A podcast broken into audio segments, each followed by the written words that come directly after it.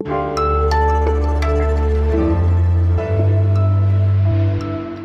hören was jetzt, den Nachrichtenpodcast von Zeit Online. Das Update am Freitag, den 26. Februar. Hier ist Ole Pflüger und ich habe noch einen kleinen Nachtrag zum EU-Gipfel, zum Thema Impfpass und ich spreche gleich mit einem Kollegen darüber, wie Joe Biden künftig das US-Militär einsetzen wird. Der Redaktionsschluss für diesen Podcast ist 16 Uhr.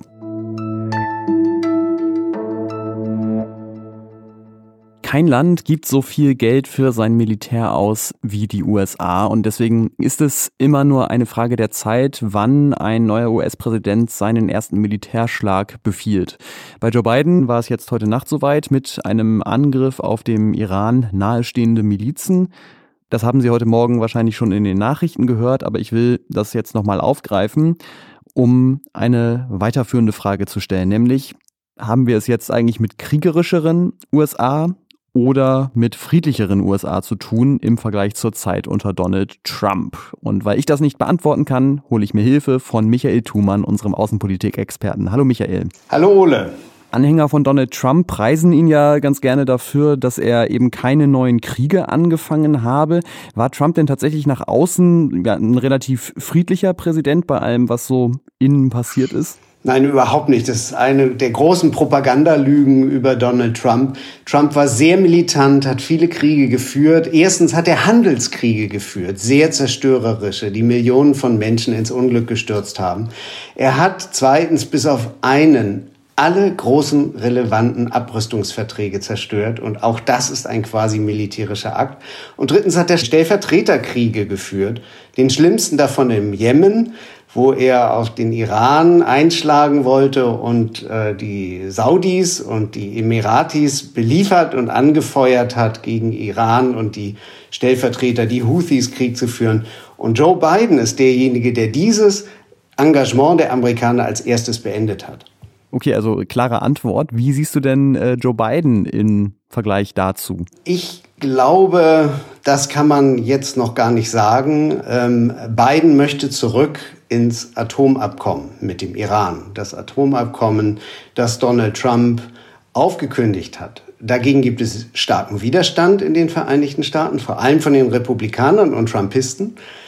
Und Biden muss deshalb jetzt zeigen, dass er bei iranischen Angriffen oder Angriffen schiitischer Milizen, wie es jetzt passiert ist, dass er sofort reagiert und dass er nicht weich ist, wie Trumpisten das ihm unterstellen. Und deshalb kommt jetzt, glaube ich, diese schnelle Reaktion. Was er aber eigentlich will, ist dieses Atomabrüstungsabkommen mit Iran wiederherstellen, dass die USA wieder Mitglied sind. Genauso wie er das New Start-Abkommen mit äh, den Russen schon erneuert hat. Das heißt also, mit beiden kehren die USA wieder zurück in dieses Geflecht der multilateralen Verträge. Und insoweit sehe ich am Ende eine etwas weniger militante USA, als das unter Trump der Fall war. Danke für diese Einschätzung dazu, Michael Thumann. Und noch ein Thema dieser Woche will ich kurz abrunden in dieser Sendung. Fabian Scheler hat es ja gestern schon versprochen, dass wir noch mal kurz auf die Ergebnisse vom EU-Gipfel zurückkommen.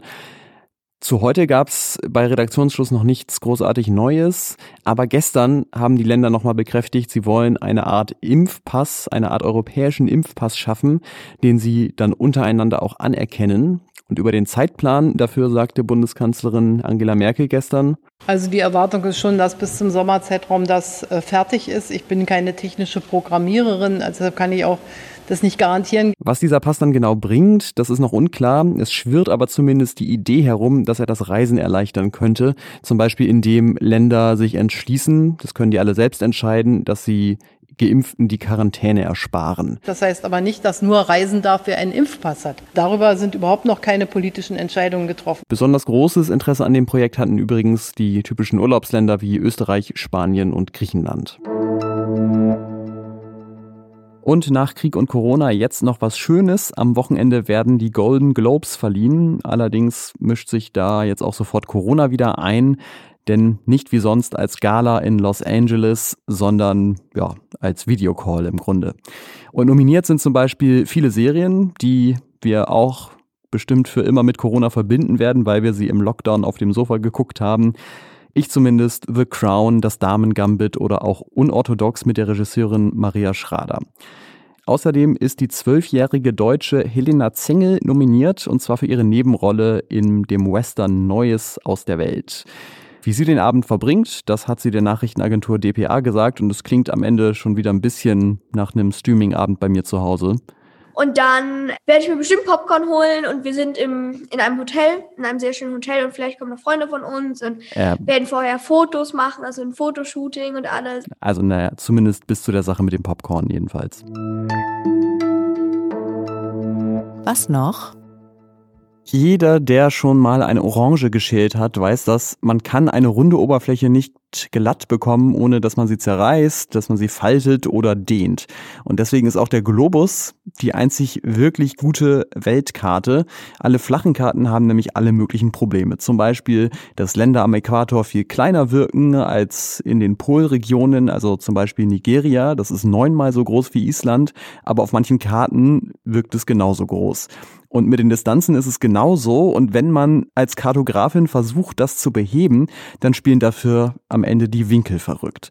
Das Ganze ist natürlich ein Problem, aber auch ein tolles mathematisches Rätsel, denn die Frage ist ja, wie sieht die optimale Weltkarte aus, also die, die bei allen drei Sachen am wenigsten verzerrt. Es gibt sogar einen Messwert dafür und der hat wiederum den besten Namen überhaupt. Das ist der Goldberg-Gottwerk. Der Globus hat da den Wert 0, ist klar, und die bisher beste Weltkarte kam auf 4,6. So, und jetzt kommt die eigentliche Nachricht. Drei Forscher hatten nämlich eine Idee, für die man auch im Grunde Gott spielen muss.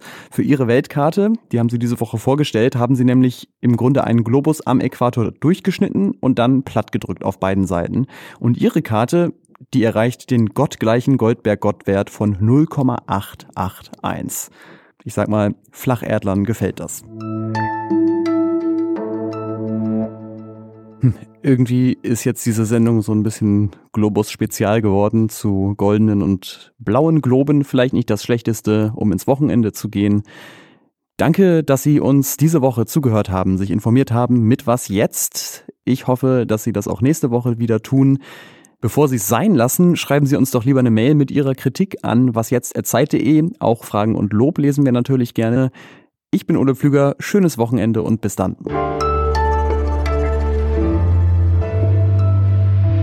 Das ist der Gottlieb Gold. Nee, das ist der Goldlieb Gold. Ja, das sind jetzt meine persönlichen Goldberg-Variationen hier. Also.